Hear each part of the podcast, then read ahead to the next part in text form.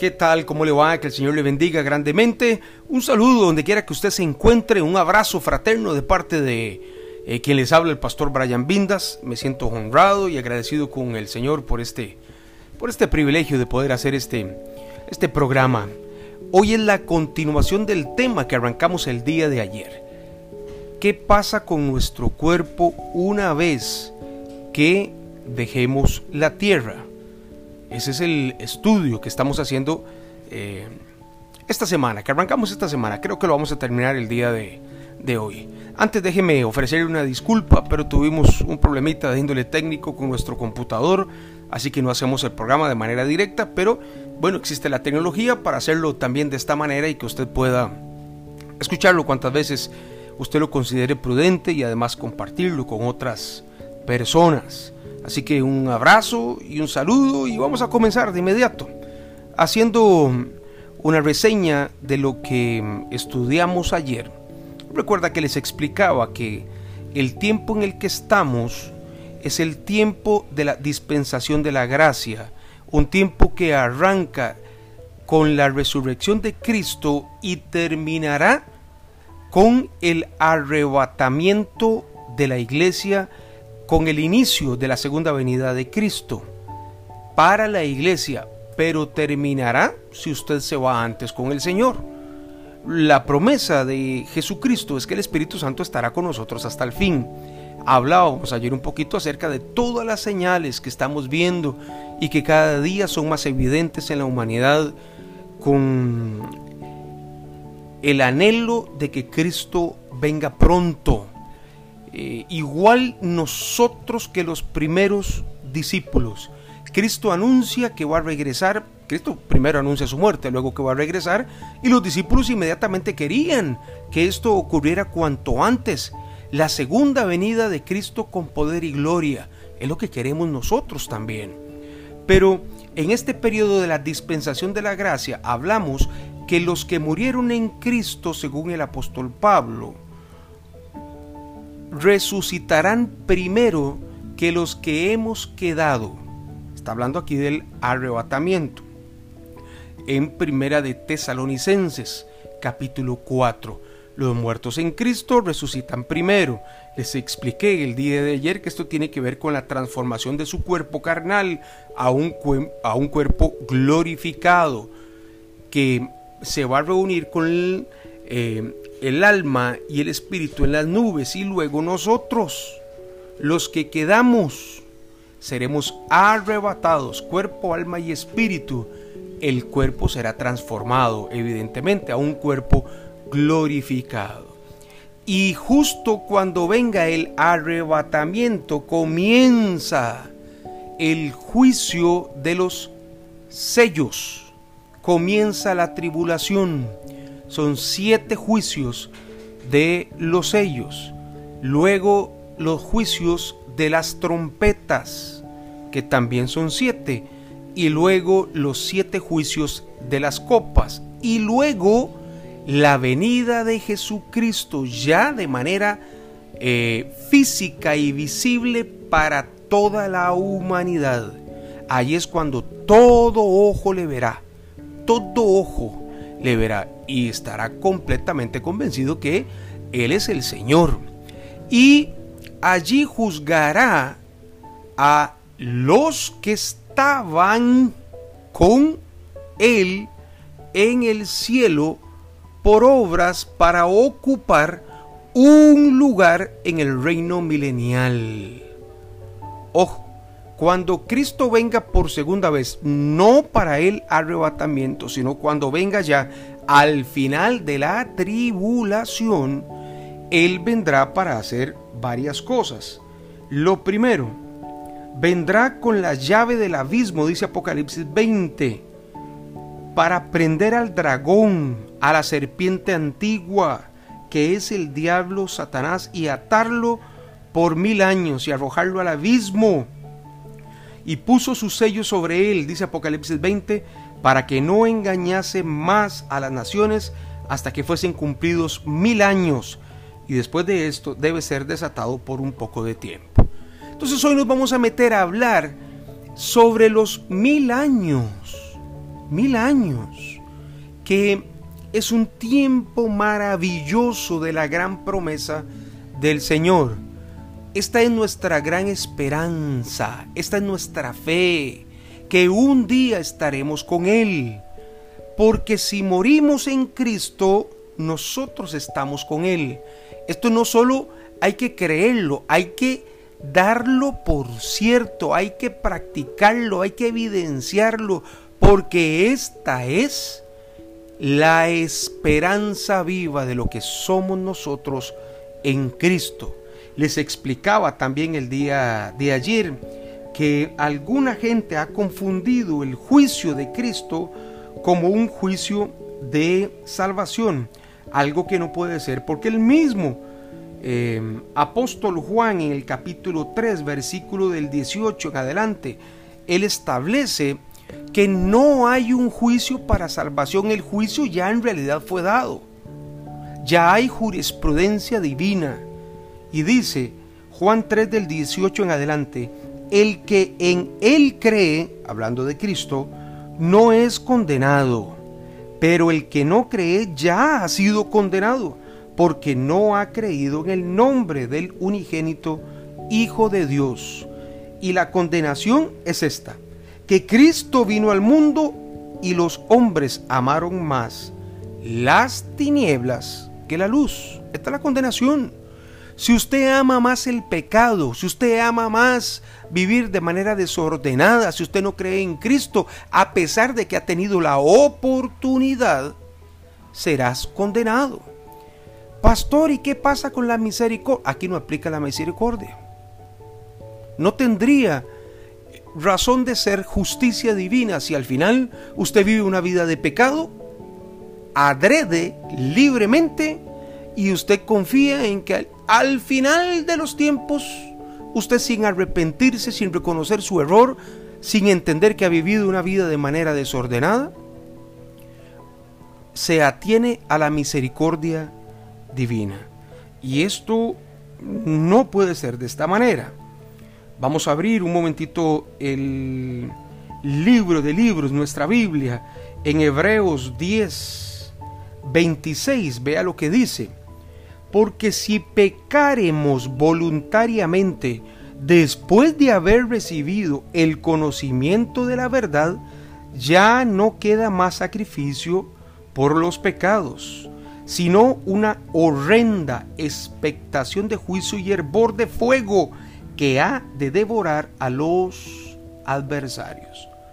Entonces, si usted peca de manera deliberada después de que ha conocido a Cristo y ha entendido que Él murió por usted y que usted es salvo por creer y valorar este sacrificio y usted aún así sigue pecando, no hay tal misericordia. Repito, Hebreos 10, 26. Porque si pecaremos voluntariamente después de haber recibido el conocimiento de la verdad, ya no queda más sacrificio por los pecados, sino una horrenda expectación de juicio y de hervor de fuego que ha de devorar a los adversarios. ¿Estamos claros? Entonces, el juicio de Cristo en su segunda venida será por obras, para que nosotros ocupemos un lugar en el reino milenial. Los mil años donde va a estar atado Satanás, donde por mil años se le pone un sello para que ya no engañe a nadie más. Y entramos nosotros en el reino milenial. Mire qué bonito lo que va a pasar. Esta es nuestra esperanza. Aquí lo dice la palabra de Dios. Y recuerde que hay una regla hermenéutica que habla sobre doctrina. Tiene que aparecer el texto expresado al menos dos veces en la palabra de Dios de manera diferente. Entonces la doctrina del cielo nuevo y de la tierra nueva aparece justamente dos veces. En el libro de Apocalipsis capítulo 21, que es el que vamos a estudiar, pero anteriormente fue profetizado por Isaías. Así que cumple el requisito de la doctrina, el reino milenial. Y vamos a ir a la palabra de Dios, Apocalipsis 21, y luego vamos a estudiar qué dice eh, Isaías sobre este periodo de tiempo. Aquí es Juan, el apóstol, que estaba exiliado en la isla de Patmos cuando recibe la revelación del Apocalipsis de lo que va a ocurrir y de lo que está ocurriendo. Realmente que, que así es. Escribió Juan lo siguiente. Vi un cielo nuevo y una tierra nueva. Despacito. Cielos nuevos y tierra nueva. Alguna gente cree que el planeta Tierra como tal va a ser reconstruido, va a ser transformado. Y aquí hay diferentes posiciones teológicas. Eh, yo, después de leer lo que ocurrirá con el planeta y ocurrirá con los seres humanos durante la tribulación, es muy difícil creer que la tierra como tal será casa para mil años. Yo, al menos en lo particular, esto no lo creo. Además, el texto creo que es bien claro y dice, vi, vi un cielo nuevo y una tierra nueva, porque el primer cielo y la primera tierra pasaron y el mar ya no existía más. Ojo la revelación de Dios al apóstol Juan. Y dice versículo 2, capítulo 21 del libro de Apocalipsis. Y yo, Juan, vi la santa ciudad, la nueva Jerusalén, descender del cielo de Dios, dispuesta como una esposa ataviada para su marido. Y oí una gran voz del cielo que decía, He aquí el tabernáculo de Dios con los hombres, y Él morará con ellos, y ellos serán su pueblo y Dios mismo estará con ellos como su Dios. Qué afirmación tan hermosa, tan bella, porque Dios ha estado con el pueblo de Israel, Dios Jehová el Padre, mas para Jerusalén, luego de los siete años de tribulación, los que reconozcan al Hijo de Dios como Señor y Salvador tendrán una percepción total, un convencimiento de total, tal y como lo tenemos nosotros los cristianos, de la divinidad de Cristo, perdón, de la divinidad del Padre, el Hijo y el Espíritu Santo. Por eso dice el versículo 3, oí una gran voz del cielo que decía, he aquí el tabernáculo de Dios con los hombres y Él morará con ellos y ellos serán su pueblo y Dios mismo estará con ellos como su Dios. Oigan las promesas, versículo 4. Enjugará Dios toda lágrima de los ojos de ellos. ¡Wow! ¡Qué maravilloso! ¡Qué maravilloso!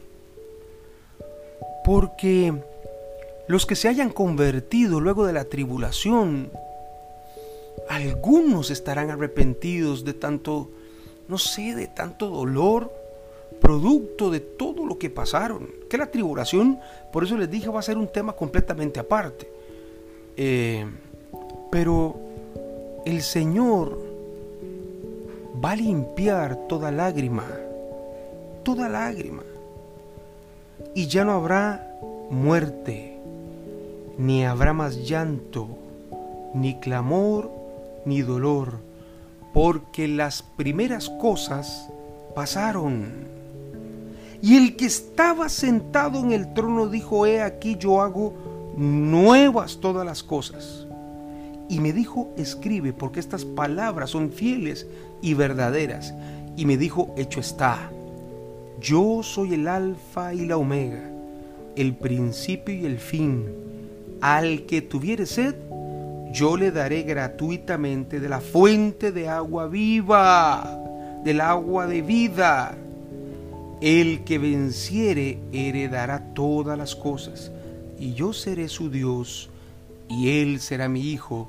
Mas los cobardes e incrédulos, los abominables y homicidas, los fornicarios, y hechiceros, los idólatras y todos los mentirosos tendrán su parte en el lago de fuego, en el lago que arde con fuego y azufre, que es la muerte segunda. Entonces aquí el texto de Juan es muy claro y habla de la división de dos tipos de personas. Primero, los cristianos, los que entramos al reino milenial, los que o morimos con Cristo o fuimos arrebatados. ¿Quiénes se nos van a sumar al reino milenial? Los sobrevivientes en Cristo, ojo, sobrevivientes en Cristo de la tribulación, los convertidos primeramente los judíos y luego los que se quedaron siendo gentiles y no fueron arrebatados, pero que en la tribulación se van a arrepentir. Entonces nos reunimos todos para disfrutar del reino milenial y de sus promesas enjugará Dios toda lágrima de los ojos. Mire qué lindo, ya no habrá más tristeza. Ahora vamos a leer el, el, texto de Isaías que amplía todavía un poquito más detalles. Y ya no habrá muerte, y ya no habrá más llanto, ni más clamor, ni dolor, porque las primeras cosas pasaron. Vamos al libro de Isaías, ¿qué les parece? Isaías capítulo 65, versículo 17. Isaías capítulo 65, versículo del 17 en adelante. Cielos nuevos y tierra nueva. Es el epígrafe de la Reina Valera, versión 60. El mismo que aparece en Apocalipsis es el mismo que aparece en Isaías. Esto quiere decir que son textos paralelos. 17 en adelante, cielos nuevos y tierra nueva. Estamos hablando ya repito, una vez que Cristo venga, encierre a Satanás, que es el dragón, la serpiente antigua, el anticristo, el falso profeta, los demonios y lamentablemente aquellos que no han creído y murieron en pecado estarán o tendrán su parte, dice Apocalipsis, lo acabamos de leer, en el lago que arde con fuego y azufre. Pero nosotros, usted y yo, es nuestra esperanza, dice, porque he aquí, yo crearé nuevos cielos. Este es Jehová que le está eh, revelando a Isaías, el profeta, y dice, porque he aquí, yo crearé nuevos cielos y nueva tierra. Y de lo primero no habrá memoria ni más vendrá al pensamiento. De lo primero ya no habrá más memoria, ya no te acordarás de lo que pasó ni los que quedaron. Ya no habrá más memoria, no tendríamos nosotros un corazón alegre, contento, gozoso en el Señor si hay memoria de los que no están disfrutando con nosotros. Repito, no habrá más memoria, ni más vendrá el pensamiento. Versículo 18. Mas os gozaréis y os alegraréis para siempre. ¿Para cuándo, pastor? Para siempre. Me alegraré y me gozaré. ¿Cuánto tiempo? Siempre en las cosas que yo ha creado, dijo el Señor. Porque he aquí yo traigo a Jerusalén alegría y a su pueblo gozo. Mire qué lindo. Versículo 19. Y me alegraré con Jerusalén y me gozaré con mi pueblo. Y nunca más se oirán en ella voz de lloro ni voz de clamor. ¿Cuándo, pastor? ¿Es esta promesa? ¿Cuánto tiempo durará? Que no se escuchará ni voz de lloro ni voz de clamor nunca más. No, ya no habrá más lloro ni más clamor. Esto quiere decir que ya usted no va a sufrir más. Además ya no va a haber necesidad de pedir, ya usted no va a clamar al Señor, porque le será hecho. ¿Cuándo? Reino milenial. Sé que alguna gente ha predicado que esto ocurre con los cristianos después de que nosotros venimos a Cristo, pero no es una realidad. El mismo Señor Jesús dijo, en el mundo tendréis aflicción, pero tranquilos, confiad, porque yo he vencido al mundo. Esta promesa es, por muy linda que sea, para el reino milenial, para la época de los mil años y no para esta tierra, mientras estemos en esta tierra. Versículo 20. No habrá más allí niño que muera de pocos días. Mm. O van a haber niños allí. ¿Por qué? Porque van a estar los niños que murieron más los niños que fueron arrebatados. Así que van a haber niños. Y la promesa es esta, no habrá más allí niño que muera de pocos días, ni viejo que sus días no cumpla, porque el niño morirá de 100 años y el pecador de 100 años será maldito. Versículo 21. Edificarán casas. ¿Cómo, pastor? ¿Quiere decir que yo en el reino milenial voy a trabajar? ¿Mm? Ojo lo que dice aquí. Edificarán casas y morarán en ellas. Plantarán viñas y comerán el fruto de ellas.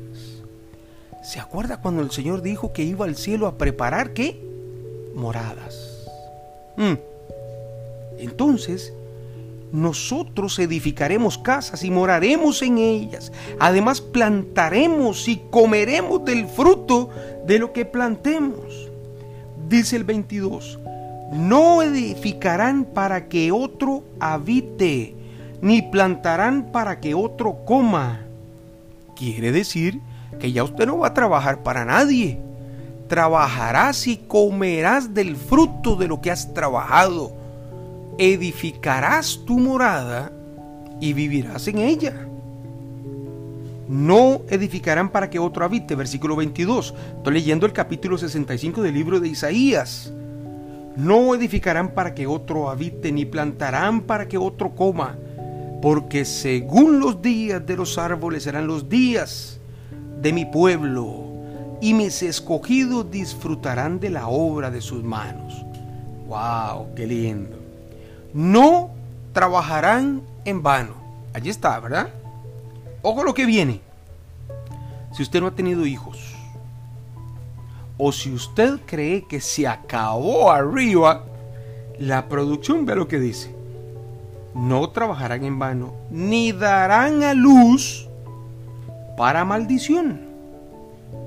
Quiere decir que allá arriba habrá continuidad de las generaciones. Esposo y esposa que juntos fueron arrebatados o murieron en Cristo serán unidos allá nuevamente y darán a luz sus mujeres, ya no para maldición, ya ningún hijo se va a perder, porque son linaje de los benditos de Jehová, los descendientes con ellos. Ah, qué lindo. Voy a leer otra vez el versículo 23. Promesa para ti. Diga, yo lo creo. No trabajarán en vano ni darán a luz para maldición, porque son linaje de los benditos de Jehová y sus descendientes con ellos. Y antes que clamen, ¿se acuerda como decía Apocalipsis? Responderé yo, dice el Señor. Antes de que usted clame, antes de que usted pida, responderé yo, dice el Señor. Mientras aún hablan, yo habré oído. ¡Wow! ¡Qué bello! El lobo, versículo 25, y el cordero serán apacentados juntos, y el león comerá paja como el buey, y el polvo será el alimento de la serpiente. No habrá maldad, ya no habrá mal. No, no, es que el mal será quitado. El lobo y el cordero serán apacentados juntos, y el león comerá paja como el buey, y el polvo será el alimento de la serpiente. No afligirán ni harán mal en todo mi santo monte, dijo Jehová. ¡Qué hermosura!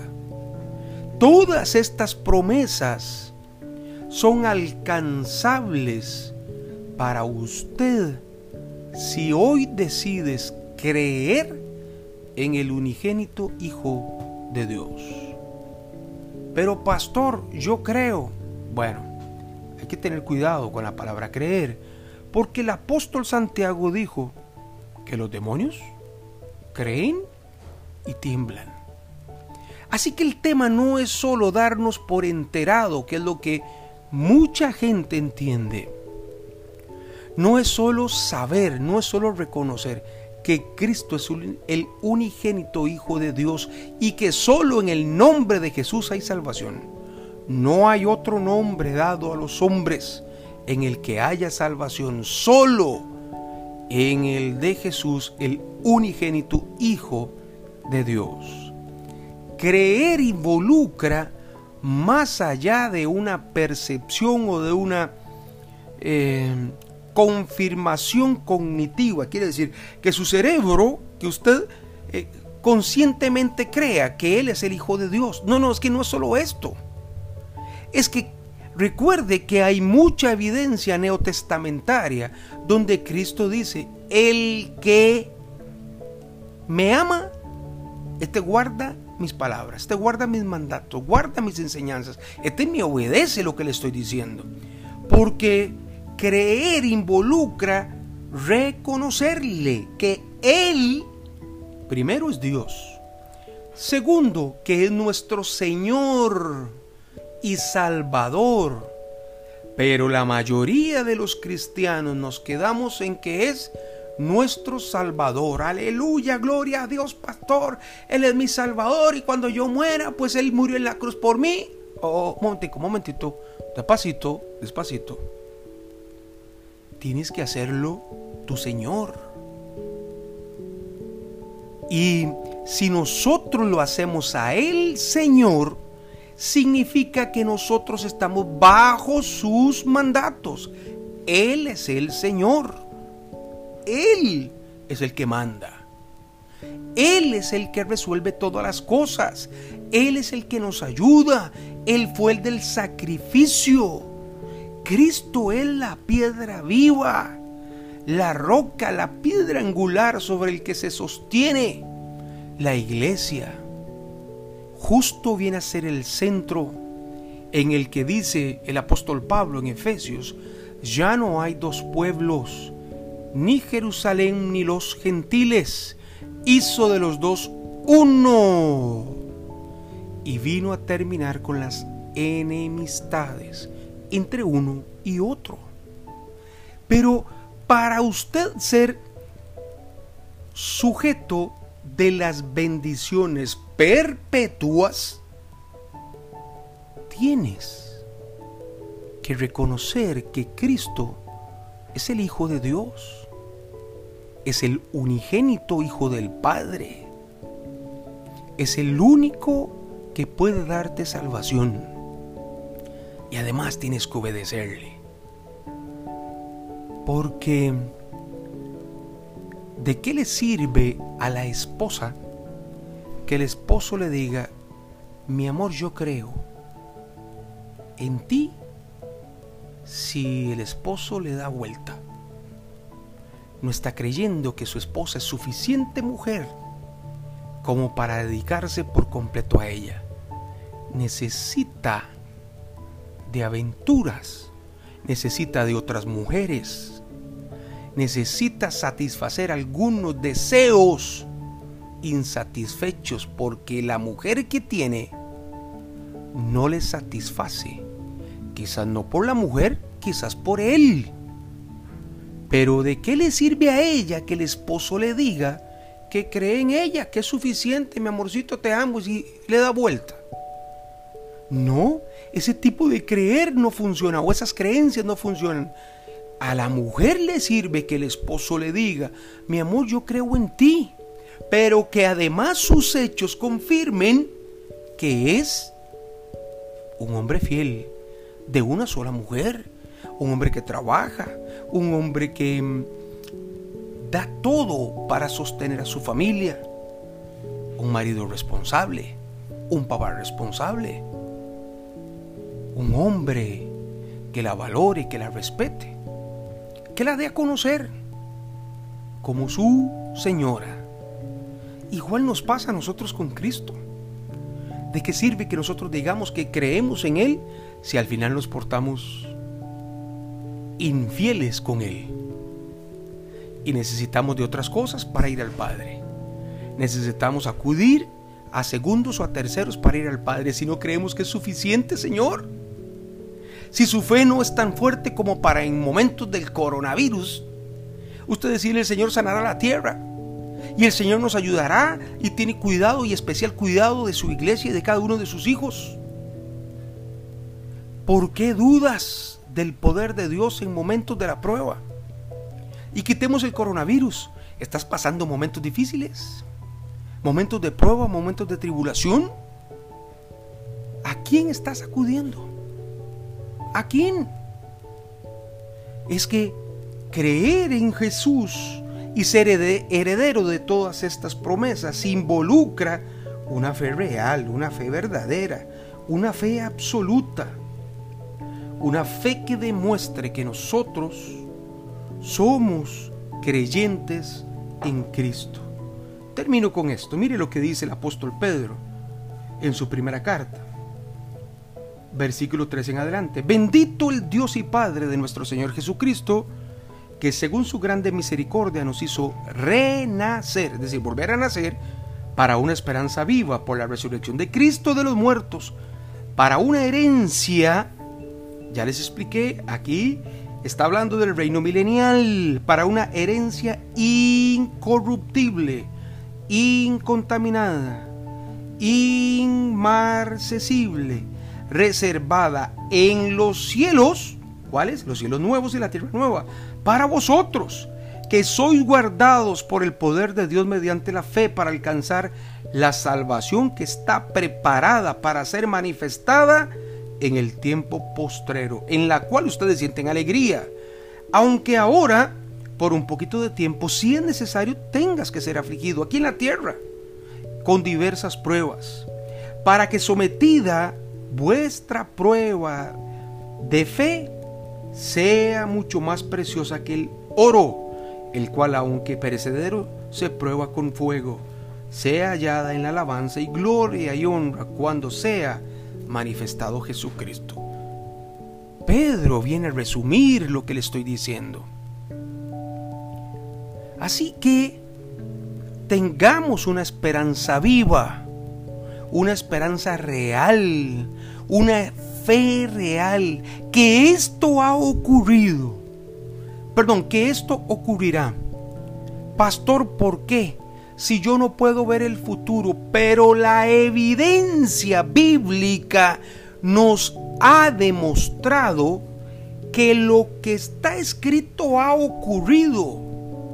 Es que hay evidencia geográfica hay evidencia histórica.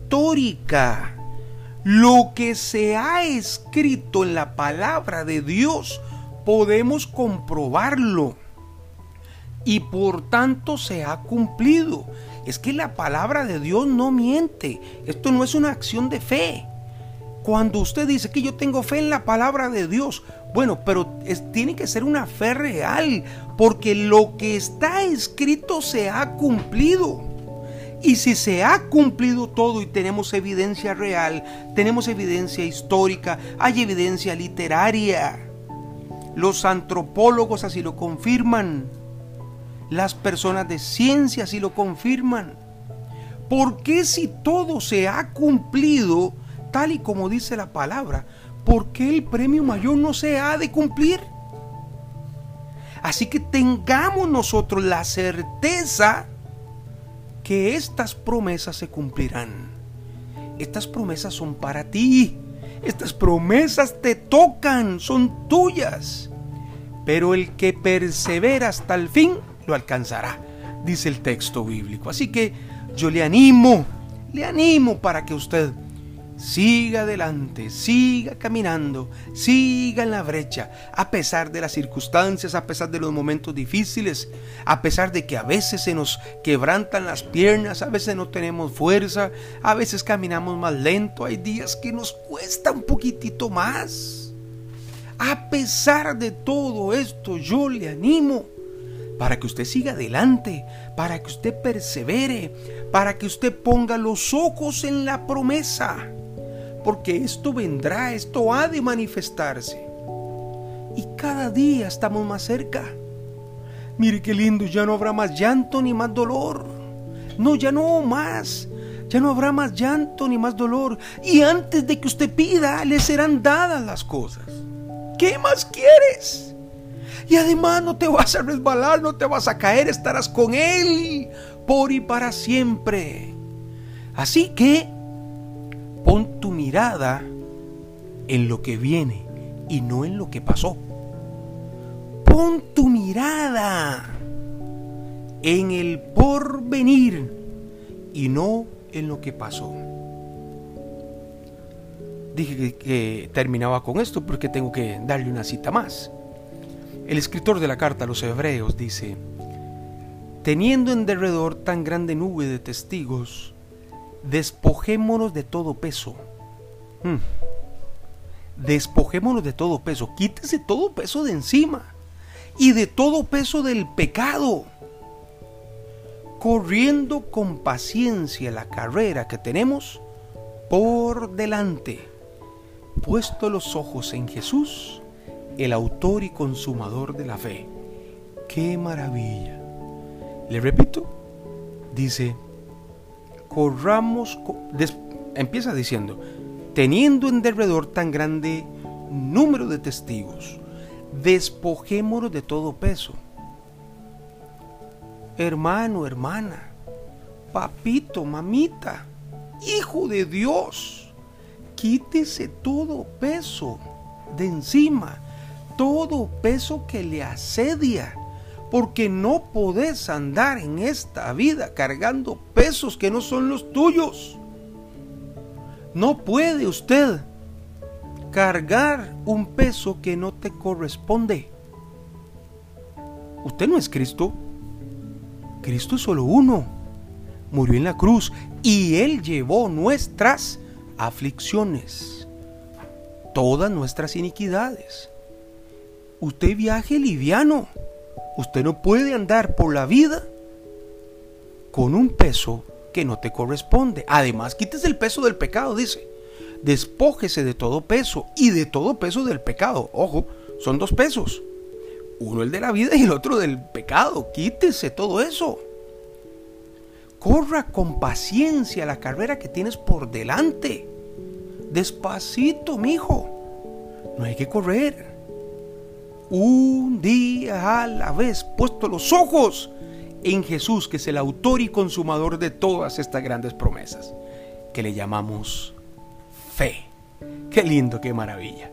Vamos a regresar con peticiones de oración y adorar un poquitito al Señor.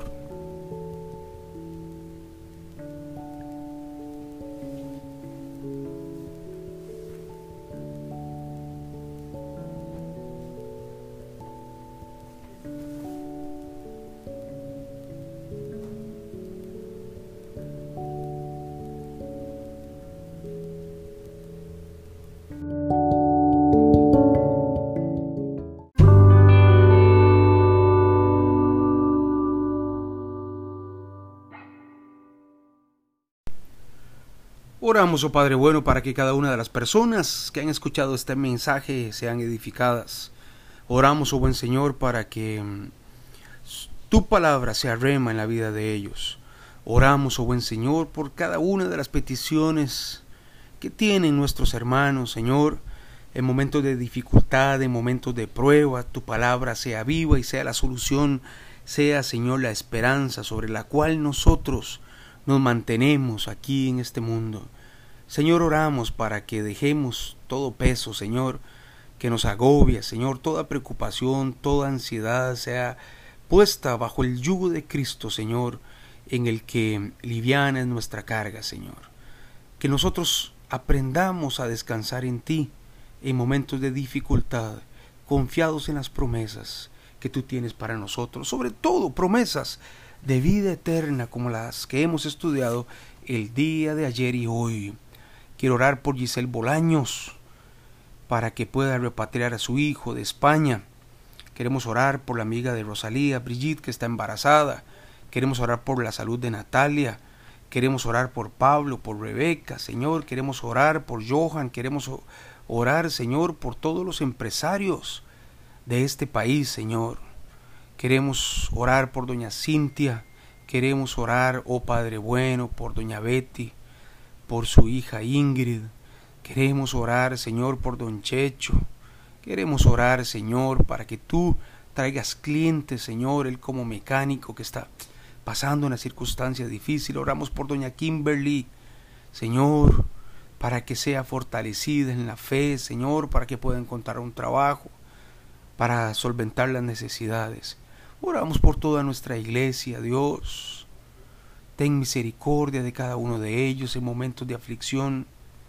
Y si están pasando alguna circunstancia difícil de prueba, te pido que te glorifique, Señor, pero que conforme a tu voluntad, Señor, sea resuelto, para que ellos, una vez que finalice el periodo de prueba, sean consolados y reciban el abrazo tuyo, y que su esperanza sea fortalecida.